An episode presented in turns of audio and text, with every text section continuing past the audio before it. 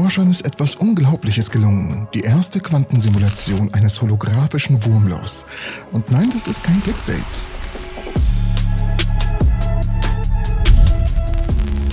Leider gelang es ihnen nicht, einen Tunnel durch Raum und Zeit zu schaffen, aber es gelang ihnen, eine Quantenanordnung zu schaffen, die sich genauso verhält wie ein Teilchen, das durch ein Wurmloch reist. Und dieser Ansatz könnte von unschätzbarem Wert sein, um die derzeitigen Grenzen der Physik zu überwinden. Ein Wurmloch, auch bekannt als Einstein-Rosen-Brücke, ist eine theoretische Lösung der allgemeinen Relativitätstheorie, die unser bestes Verständnis der Schwerkraft darstellt. Jegliche Form von Energie wie etwa Masse, Licht oder elektrische Ladung verändert geometrische Eigenschaften der Raumzeit, die wiederum selbst einen Einfluss auf die Bewegung der im Gebiet befindlichen Objekte haben. Und genau dieser Einfluss ist als die ne, bekannt. Schreibt es mir unten in die Kommentare, dann kriegt ihr nämlich einen Anchovy-Keks. Man spricht dabei allgemein von einer Krümmung der Raumzeit, etwas, was uns allen als die Relativitätstheorie bekannt ist. Ein Wurmloch wäre eine Art Korridor, durch das man reisen könnte und jemanden den Raum und die Zeit überwinden lassen. Aber wir wissen, dass die Relativitätstheorie, was Theorien anbelangt, begrenzt ist. Die funktioniert nicht wirklich mit der Quantenmechanik. Eine Brücke zwischen diesen beiden Theorien zu schlagen, ist das Hauptanliegen der modernen Physik. Und eine Möglichkeit, dies zu tun, ist die Theorie der Quantengravitation.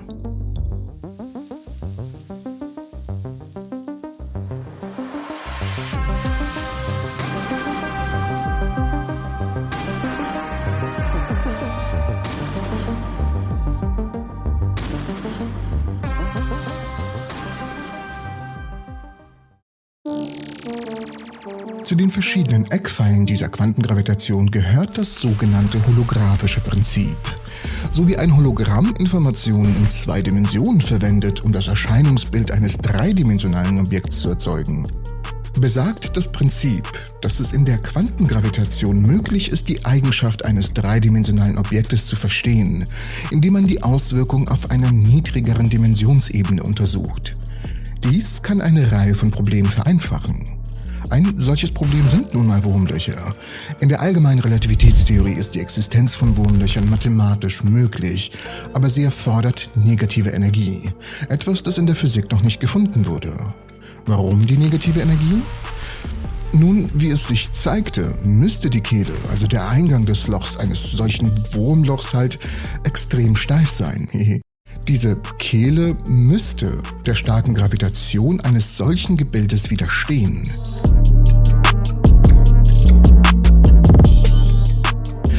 Dafür aber müsste es in der Kehle ein Material geben, das der Gravitation entgegenwirkt. Der entscheidende Punkt ist, dass durchquerbare Wurmlöcher negative Energie erfordern, weil diese nun mal wie eine abstoßende Schwerkraft wirkt und somit den Kollaps der Kehle verhindert. Und somit kommen wir da ohne Probleme durch. Theoretische Arbeiten im Bereich der Quantengravitation haben jedoch Ähnlichkeiten zwischen Wurmlöchern und einem Prozess namens Quantenteleportation festgestellt. Und es ist viel einfacher, ein Wurmloch zu simulieren, indem man es zu einem holographischen Wurmloch macht. Quantenteleportation lässt sich ziemlich simpel erklären, auch wenn der Prozess extrem schwierig ist.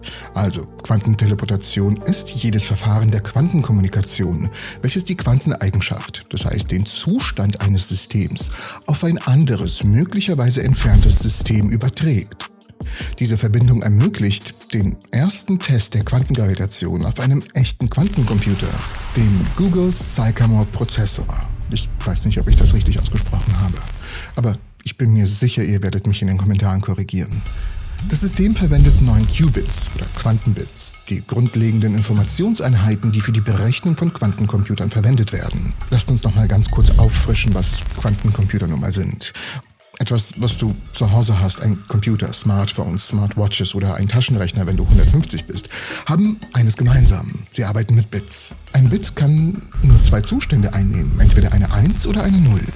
Diese beiden Zustände werden in den Prozessoren von heutigen Computern mit Strom dargestellt. Strom an bedeutet 1 und Strom aus bedeutet 0.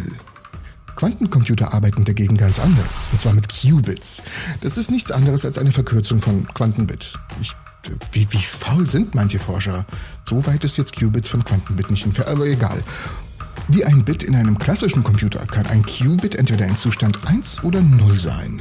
Interessant wird es aber, wenn das Quantenbit seine besonderen Eigenschaften ausspielt, die das klassische Bit nicht hat. Ein Qubit kann nämlich auch gleichzeitig im Zustand 1 und 0 sein und auch theoretisch in unendlich vielen Zuständen dazwischen.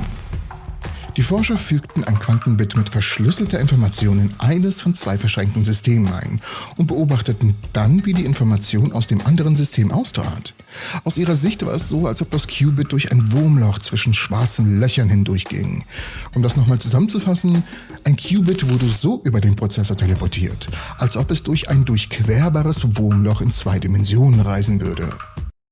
Wir haben ein Quantensystem gefunden, das Schlüsseleigenschaften eines Gravitationswurmlochs aufweist und dennoch klein genug ist, um es auf heutiger Quantenhardware zu implementieren.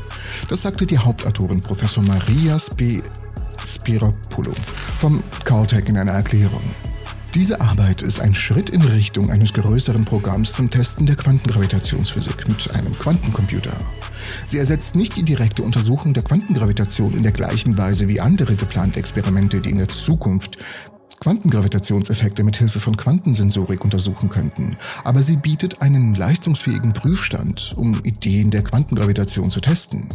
Das Team fand heraus, dass die Wurmloch-Simulation den Informationsfluss von einem System zum anderen ermöglichte, wenn das computisierte Äquivalent negative Energie angewandt wurde, aber nicht, wenn stattdessen positive Energie angewandt wurde.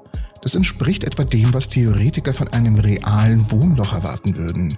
Das ist schon ein kleiner Durchbruch meiner Meinung nach. Da Quantenschaltkreise immer komplexer werden, wollen die Forscher das Verhalten von Wurmlöchern mit höherer Genauigkeit simulieren, was dann zu neuen Wendungen in grundlegenden Theorien führen könnte. Der Einsatz eines leistungsfähigeren Quantencomputers könnte tatsächlich helfen, das Bild zu schärfen. Dies ist nur ein Babywurmloch, ein erster Schritt, um die Theorien der Quantengravitation zu testen. Wenn die Quantencomputer größer werden, müssen wir anfangen, größere Quantensysteme zu verwenden, um die größeren Ideen der Quantengravitation dann zu testen. Das ist verwirrend, aber macht auf eine komische Art und Weise Sinn. Und das Team räumt auch ein, dass die Darstellung des Wurmlochs nur annähernd richtig ist. Aber es ist ein erster Schritt nach vorn bei der Forschung der Quantengravitation. Die Forscher planen darauf aufzubauen, sowohl im Hinblick auf die verwendete Hardware als auch auf ein besseres theoretisches Verständnis des simulierten Quantengravitationproblems. Die Arbeit wurde in der Zeitschrift Nature veröffentlicht und das macht es meiner Meinung nach auch zu einem großen Ding.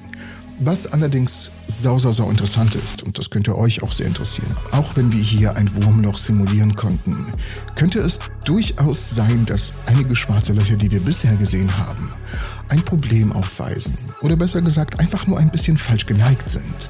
Denn sobald sie ein bisschen falsch geneigt sind, könnten sie auch durchaus selbst Wurmlöcher sein, die wir einfach nur aus dem falschen Winkel betrachten. Schaut euch das Video dafür an. Ich bedanke mich fürs Zusehen und hoffe euch alle in der nächsten Episode der Entropy zu sehen.